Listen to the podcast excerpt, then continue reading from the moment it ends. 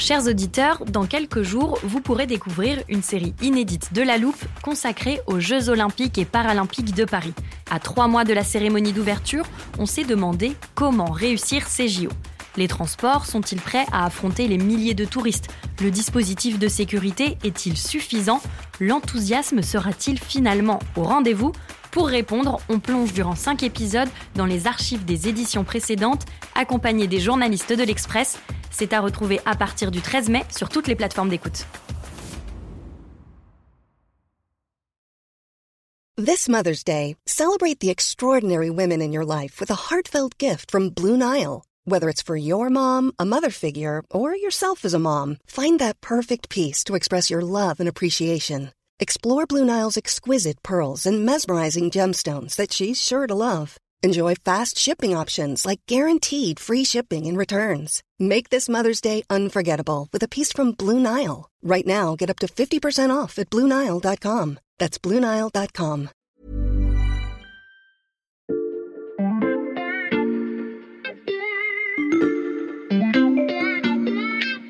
Salut, c'est Margot Lanuzel. Nous sommes le lundi 22 août 2022. Bienvenue dans La Loupe, le podcast quotidien de l'Express. Allez, venez, on va écouter l'info de plus près. Si vous ouvrez un livre d'histoire en Russie, vous n'y trouverez pas de chapitre consacré à l'Ukraine, qui est pourtant un de ses voisins.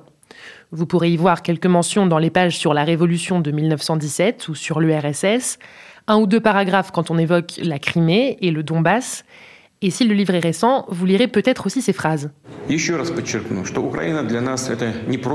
L'Ukraine n'est pas seulement un voisin, elle fait partie de notre histoire, de notre culture. L'Ukraine moderne a été entièrement créée par la Russie, ou pour être plus précis, par la Russie communiste, bolchevique. Ces mots, ce sont ceux de Vladimir Poutine, le 21 février dernier, quelques jours avant l'invasion de l'Ukraine. Le président russe s'appuie sur cette vision de l'histoire pour expliquer son objectif, absorber les terres ukrainiennes qui, selon lui, appartiennent à la Russie, et donc il s'en sert pour justifier ses actions et son expansionnisme militaire. Ce que vous ne savez peut-être pas, c'est que ce n'est pas nouveau. Depuis des siècles, la Russie nie l'existence de l'histoire ukrainienne, des symboles ukrainiens, de la culture ukrainienne, bref, de tout ce qui fait de ce peuple une nation. Alors cette semaine, dans La Loupe, nous ouvrons un livre d'histoire où aucun chapitre sur l'Ukraine n'a été oublié. Depuis les invasions vikings jusqu'à la Seconde Guerre mondiale, en passant par le Moyen Âge, nous allons vous raconter l'émergence de l'identité ukrainienne et l'opposition de longue date avec son voisin russe. Pour cela, nous avons choisi quatre personnages clés, parfois controversés, et dont le parcours prend aujourd'hui une résonance toute particulière. Épisode 1, Daniel de Galicie, le début de l'histoire. Et pour nous brosser ces quatre portraits, nous avons fait appel à un professeur particulier, spécialiste de l'histoire de l'Ukraine, Yaroslav Lebedinsky. Bonjour, bienvenue dans la loupe. Bonjour Margot. Vous êtes historien, enseignant à l'INALCO et vous n'êtes pas venu en studio les mains vides, je le disais. Vous apportez un livre d'histoire spécialement écrit pour la loupe. Ne le cherchez pas dans les librairies, il est seulement ici avec nous. Mais euh, il n'en comprend pas moins des cartes, des photographies et toutes les dates qui permettront à vos auditeurs de se repérer. Très bien. Eh ben, je vous propose qu'on commence par notre premier portrait, le roi Daniel Ier. Est-ce que vous pouvez nous le présenter? En ukrainien, c'est Danilo, euh, Danilo Romanovich, puisqu'il est fils du prince euh, Roman. Nous sommes donc au Moyen Âge et plus particulièrement au XIIIe siècle. Le personnage est né en 1201, il est mort en 1264. Et j'ajoute qu'il est malheureusement pratiquement inconnu en Occident et notamment en France. D'accord, on voit son portrait sur la première page de notre livre. Euh, est-ce que vous pouvez nous le décrire? À quoi il ressemble physiquement? Je peux vous le décrire, mais en précisant que c'est un portrait imaginaire, il n'existe aucun portrait d'époque, donc il est représenté en roi. Un roi barbu, l'air majestueux, avec bien entendu une couronne qui insiste sur le titre royal dont nous parlerons tout à l'heure. Et sur quelle région règne Danilo Ier? Il est prince puis roi de Galicie et Volhynie, des régions peut-être euh, difficiles à situer pour les Français qui commençaient sont mauvais en géographie.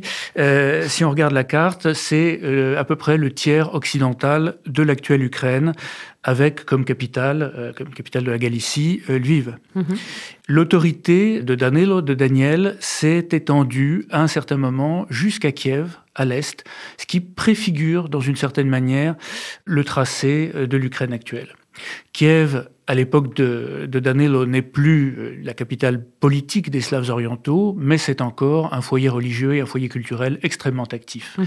Cette double principauté de Galicie euh, et Volhynie, puisqu'elles sont unies pendant toute une partie de leur histoire, compte parmi les principales héritières de l'ancienne Russe, de l'ancienne Ruthénie kievienne, l'État qui unissait tous les Slaves orientaux et qui est en quelque sorte la matrice commune de l'Ukraine, de la Biélorussie et de la Russie moderne. La Rousse de Kiev, on en parlera plus en détail dans l'armoire de la loupe cette semaine, vendredi donc.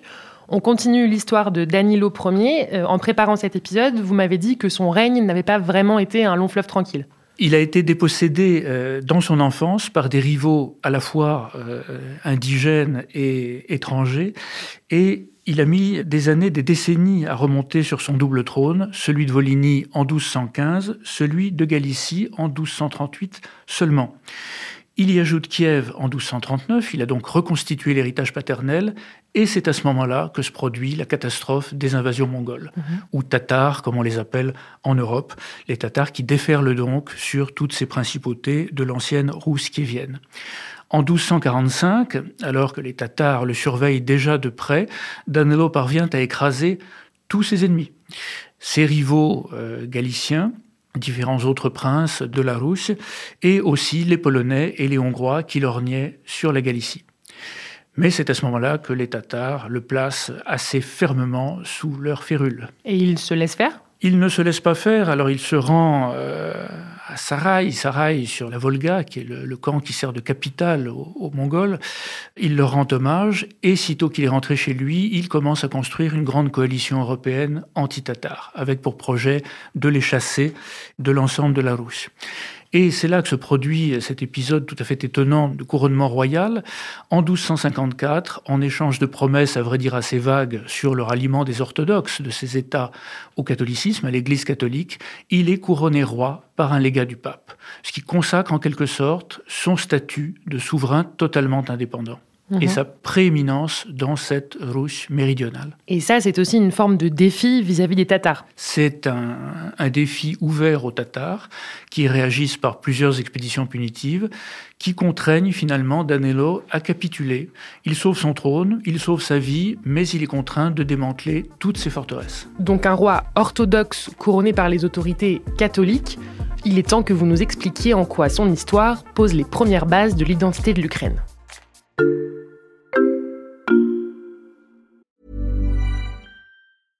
I'm Sandra, and I'm just the professional your small business was looking for. But you didn't hire me because you didn't use LinkedIn jobs. LinkedIn has professionals you can't find anywhere else, including those who aren't actively looking for a new job but might be open to the perfect role, like me.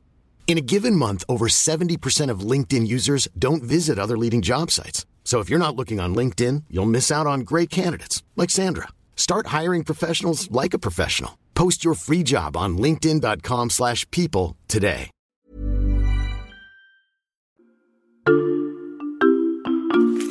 On continue de tourner les pages de ce chapitre sur Danilo Ier. Yaroslav Lebedinsky, est-ce que vous pouvez nous dire pourquoi c'est un personnage important? Son règne marque le tournant entre l'histoire de la Russe ou de la Ruthénie kievienne et l'histoire ensuite de Slaves orientaux qui sont définitivement séparés et qui suivent des voies historiques différentes. Dans une certaine mesure, sa grande Galicie-Volhynie qui s'étend jusqu'à Kiev préfigure l'Ukraine, comme c'était le cas déjà de son père. C'est un État purement ukrainien qui ne comprend que des parties de l'Ukraine actuelle. Et puis surtout, son règne a vu s'esquisser des tendances qui se sont renforcées sous les règnes de ses successeurs et qui ont donné à la Galicie-Volhynie une personnalité tout à fait particulière et distincte de celle d'autres principautés héritières de la Russie. Et, quelles sont ces tendances? L'une des plus frappantes, c'est le système politique, un système dans lequel le roi certes règne, mais où la haute aristocratie, ce qu'on appelle les boyards, tiennent euh, les terres et le pouvoir réel. C'est ce que dit la chronique de Galicie-Volhynie. Les boyards galiciens appelaient Danilo prince, mais en vérité tenaient eux-mêmes toute la terre entre leurs mains, c'est-à-dire gouvernaient réellement. Et à plusieurs reprises, on voit ces boyards, ces aristocrates, chasser des souverains, en appeler d'autres, bref, se comporter comme les véritables maîtres de l'État. Mais le roi reste un personnage important.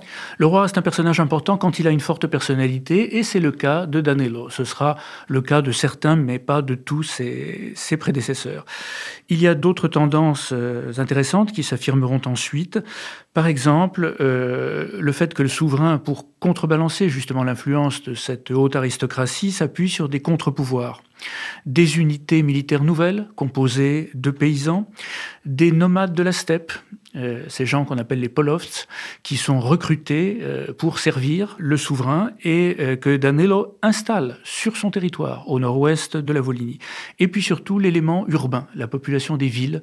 Danilo est un grand constructeur ou reconstructeur de villes et il s'appuie sur cette population urbaine. Donc l'influence de la noblesse, euh, l'importance des contre-pouvoirs, est-ce qu'il y a d'autres éléments fondateurs dans le règne de Danilo Ier? Puisqu'on parle des villes, il faut signaler les tout premiers éléments de ce qui se confirmera sous les règnes suivants, c'est-à-dire l'introduction de ce qu'on appelle le droit de Magdebourg.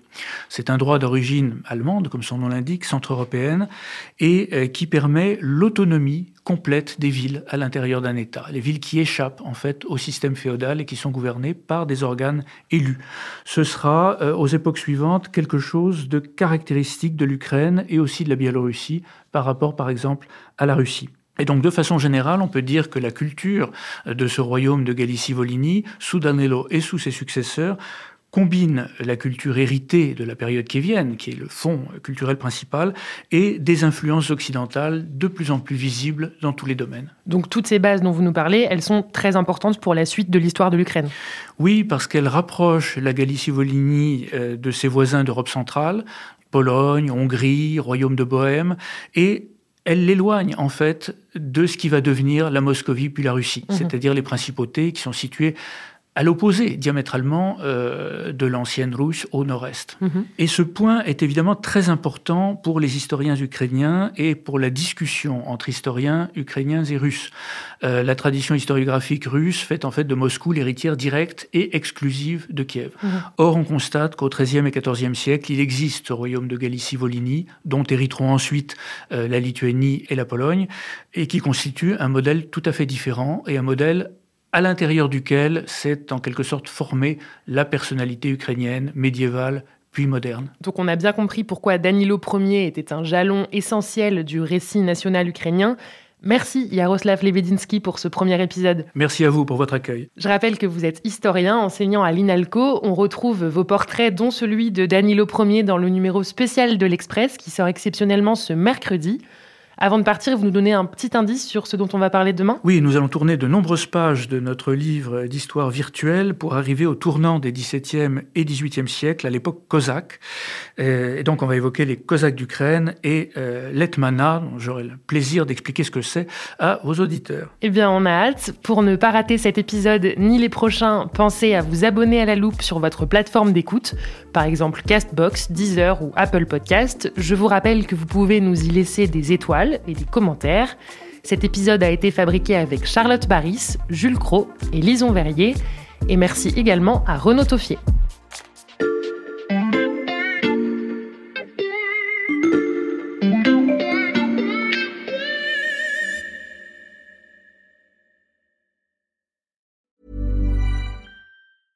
Want flexibility? Take yoga. Want flexibility with your health insurance? Check out United Healthcare Insurance Plans. Underwritten by Golden Rule Insurance Company, they offer flexible, budget friendly medical, dental, and vision coverage that may be right for you. More at uh1.com.